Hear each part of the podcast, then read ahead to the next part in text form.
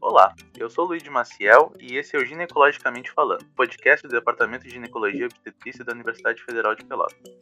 Vamos falar de temas importantes na área de ginecologia e obstetrícia e assuntos importantes do dia a dia da saúde da mulher. Neste episódio, o professor e doutor entrevistado será o Dr. José Secone, que irá conversar conosco a respeito da rotina e prevenção do câncer de mama. Bom, sobre o nosso entrevistado de hoje, ele é formado na Universidade Católica de Pelotas, em 1986, residência em ginecologia obstetrícia no Hospital Materno Infantil Presidente Vargas, em Porto Alegre, especialização em oncologia mamária e pélvica na terceira unidade do INCA do Rio de Janeiro em 1990, médico socorrista do HE desde 94 e professor adjunto da UFPEL desde 97. Tem um título de mastologia pela Sociedade Brasileira de Mastologia e atualmente exerce atividades na maternidade e mastologia do HE, cirurgia ginecológica e mastologia na clínica privada. Bom, depois desse extenso e imponente currículo, me resta agradecer sua presença. Obrigado por aceitar esse convite, Dr. Sequência.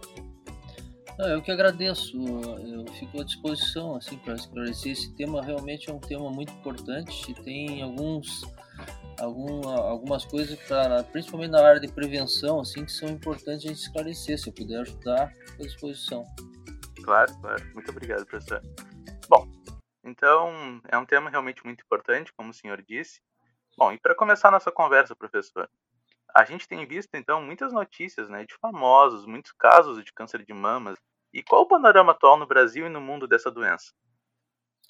É, existe assim uma, uma agência internacional de registro de câncer que está é, com sede na Inglaterra e com, vinculada à Organização Mundial de Saúde. A cada entre dois e quatro anos ela dá um panorama mundial de todos os tipos de câncer, excetuando pele não melanoma. Então, basicamente, assim, a última, a últimos dados de 2018, eu não estou falando aqui só de mama, só para a gente ter um contexto da importância do, do, do, assunto. Em 2018 nós tínhamos assim uma estimativa assim de 18 milhões de casos novos de câncer e uma mortalidade de 9 milhões mais ou menos por 100 mil. E basicamente assim a projeção que eles têm para 2040 assim é que quase que vai dobrar esse número, em torno de é, 29 milhões de casos novos e uma mortalidade de quase 16,5 milhões de, de, de, de, casos.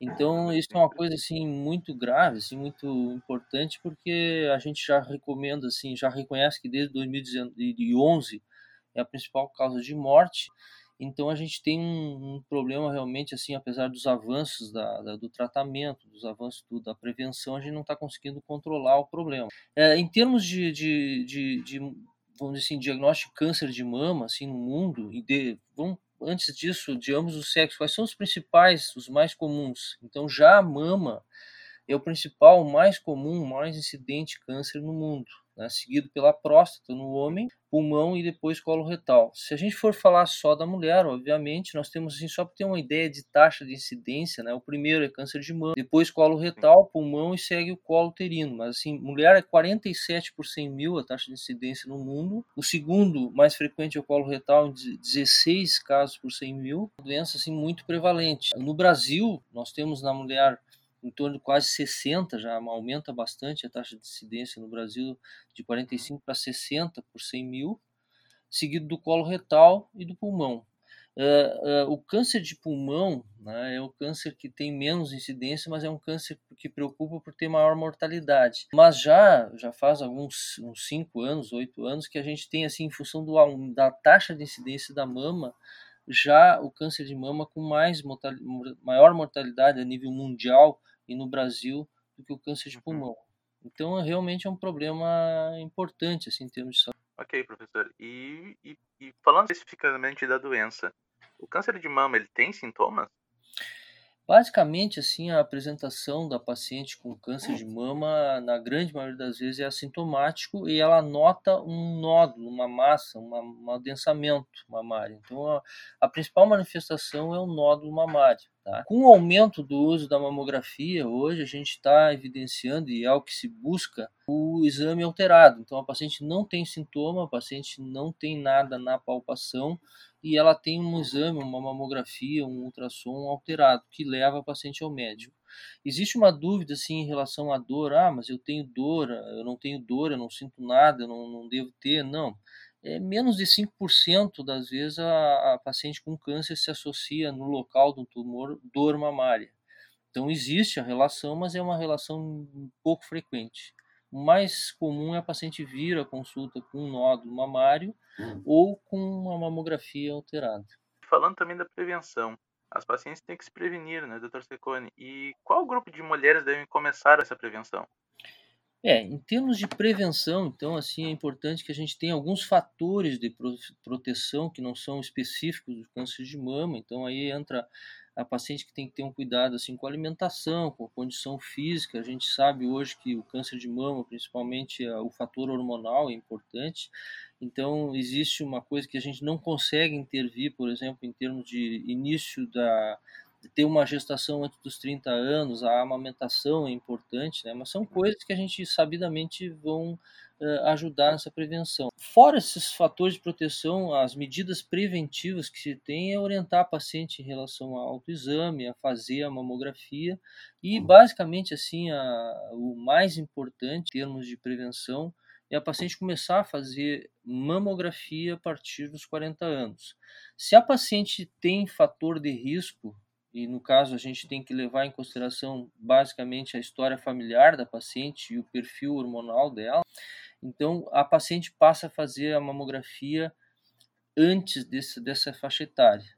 Né? Então vou dar um exemplo: paciente que tem história familiar do, da mãe ou da irmã, familiar de primeiro grau, com, teve o câncer com 40 anos, ela começa a fazer o screening, a mamografia, a partir dos 30 anos de idade, 10 anos antes. A paciente que não tem nenhuma nenhuma uh, fator de risco, é importante também assim outro dado assim que a gente leva em consideração o, a história familiar. Somente 10 a 15% das pacientes têm história familiar.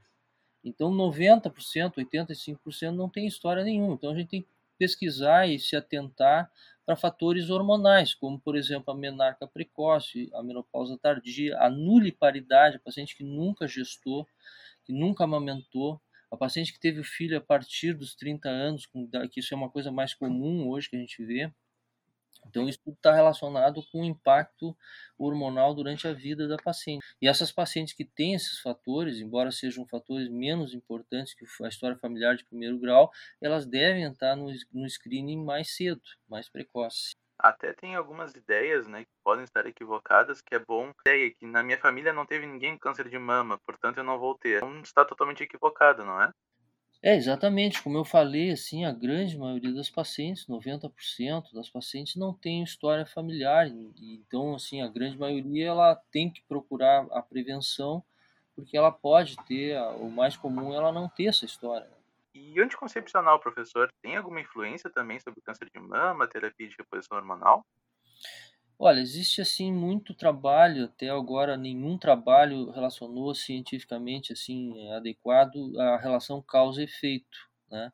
Então, nós temos mais de 50 anos de uso de contraceptivo e, obviamente, se tivesse relação assim importante em relação à dose, em relação à causa efeito, a gente teria já uma mudança nessa orientação da contracepção oral.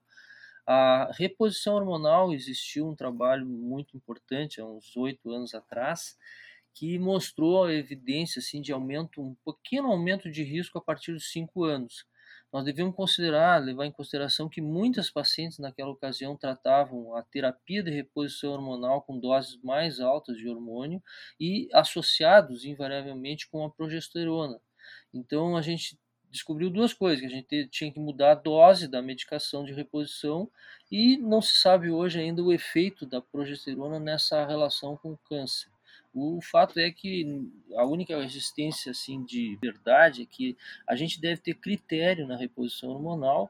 Hoje gente, as drogas usadas para terapia de reposição são mínimas as doses e de preferência usar só estrogênio. No caso quando a paciente não tem útero, por exemplo, que fez uma esterectomia e com critério, paciente que tem indicação. Né? Uma relação assim causa efeito importante, tem mais benefício do que risco, vamos dizer assim. E bom, professor, ainda sobre o rastreio agora, né? Tem a famosa mamografia, né? O que, que os pacientes devem saber desse exame? Elas devem saber que é o exame mais importante para a prevenção. É como fazer o citopatológico, que a gente chama de pré-câncer, no colo do útero. Né? Então, é o pré-câncer da mama, é a mamografia. E todas as pacientes devem se fazer anualmente a partir dos 40 anos. É, o que, que elas devem saber? Isso provavelmente a gente tem que esclarecer que é um exame que deve ser feito assim depois da menstruação, assim como o exame, o autoexame, é um exame que é feito depois da menstruação para a mama ficar menos sensível, menos densa assim na, na avaliação e. Mas basicamente, assim, em termos de prevenção, prevenção é tomar os cuidados, aqueles que a gente tem de fatores de proteção, ter uma vida regrada, uma alimentação saudável, atividade física, como eu falei inicialmente, e começar a fazer mamografia independente da história familiar a partir dos 40 anos, que é o que vai fazer, vai proporcionar um diagnóstico precoce e um tratamento adequado. Dói esse exame? Ele vai provocar dor? Então, assim, eu estava falando em relação ao momento de fazer o exame em função disso também. Além de ficar mais adequado, ele é menos sensível do que fazer no pré-menstro, que a mama está uh, eh, estimulada, ela está densa. A gente não deve nunca fazer o exame clínico, nem nunca, uh, vamos dizer, a mamografia nesse momento. Por isso, o exame clínico, porque a mama está engurgitada, a mama está estimulada e pode ter alguma diferença. A gente geralmente pede para o paciente voltar para revisar depois do, da menstruação. Isso também é uma orientação nas pacientes que fazem autoexame, fazer depois que parou a menstruação, no oitavo dia do ciclo. E a mama realmente é uma, é uma assim, a pressão da mama, ela, ela ocasiona, quando faz a mamografia, algumas sensibilidades, os pacientes realmente reclamam, mas é uma coisa rápida, uma coisa que perfeitamente suportável e quando a paciente tem um limiar de dor uh, mais uh, evidente, assim, ela deve fazer o técnico da mamografia saber disso. Ou seja, ela pede, ela deve pedir para o técnico ter um pouquinho mais de cuidado e ter, diminuir um pouco essa essa manifestação, mas infelizmente para fazer um bom exame, que é um, ela, ela vai ter que fazer um pensamento da mama, para avaliar toda a hum. parte profunda da mama e não deixar fora algum achado importante. Isso causa alguma sensibilidade. E existem outros exames para rastreio? Existem exames complementares, né? mas assim, a, o exame mais importante para rastreamento é a mamografia. Quando a mamografia identifica alguma alteração e a paciente às vezes tem uma limitação para o uso da mamografia, que é o caso daquelas pacientes com mama densa, uma paciente com, que começa com 40 anos e a gente tem uma densidade mamária muito elevada, essa mamografia deve ser associada a uma complementação, geralmente com ultrassonografia, ou se os pacientes têm fator de risco importante, uma ressonância magnética. Mas para prevenção, assim, o exame principal, o exame mais importante é a mamografia. Perfeito. Até o senhor já comentou um pouquinho, né, sobre o autoexame, o momento de fazer. O senhor tem alguma outra consideração sobre o autoexame que os nossos ouvintes devem saber? Então, o autoexame é sempre indicado, é um exame que todos os pacientes podem fazer e o intuito do exame, do, da orientação, a gente sempre orienta assim as pacientes quando chegam nessa faixa etária dos 40 anos, que elas devem fazer uma autopalpação todos os meses depois da menstruação, uma vez por mês, ou na pós-menopausa, no primeiro dia do mês, para identificar. Mas tem pacientes que elas têm uma, uma certa angústia de fazer essa avaliação, e uhum. então, assim, tem pacientes que fazem todos os dias, fazem três vezes por semana, então fica uma coisa assim, uma procura de problema que às vezes se torna uma, emocionalmente uma coisa é, é, inadequada. Então, assim, o grande, a grande desvantagem do exame do autoexame é que quando a paciente realmente palpa alguma alteração, ela vai ter um exame já na mamografia com uma lesão maior que um centímetro. Então nós pegamos um, uma lesão já com diagnóstico um pouco assim mais desfavorável. Essa é a grande, vamos dizer assim, desvantagem, a grande crítica do autoexame.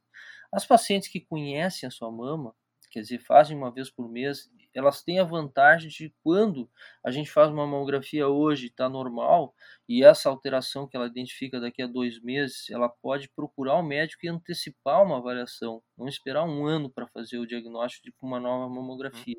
Essa é a grande vantagem do autoexame.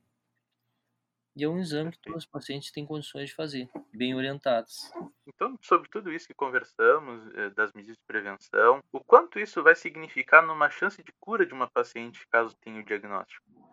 Nós sabemos que nós temos alguns fatores assim que influenciam o prognóstico, então fatores de risco assim, a gente tem, bom, primeiro ser mulher, né? O homem também tem câncer de mama, segundo a idade da paciente, quanto mais idade, mais chance de ter o câncer, e a questão do momento do diagnóstico a gente ter um tamanho de lesão que seja adequado. Então, basicamente, assim, a influência da medida preventiva, tudo é direcionado para que se faça um diagnóstico precoce.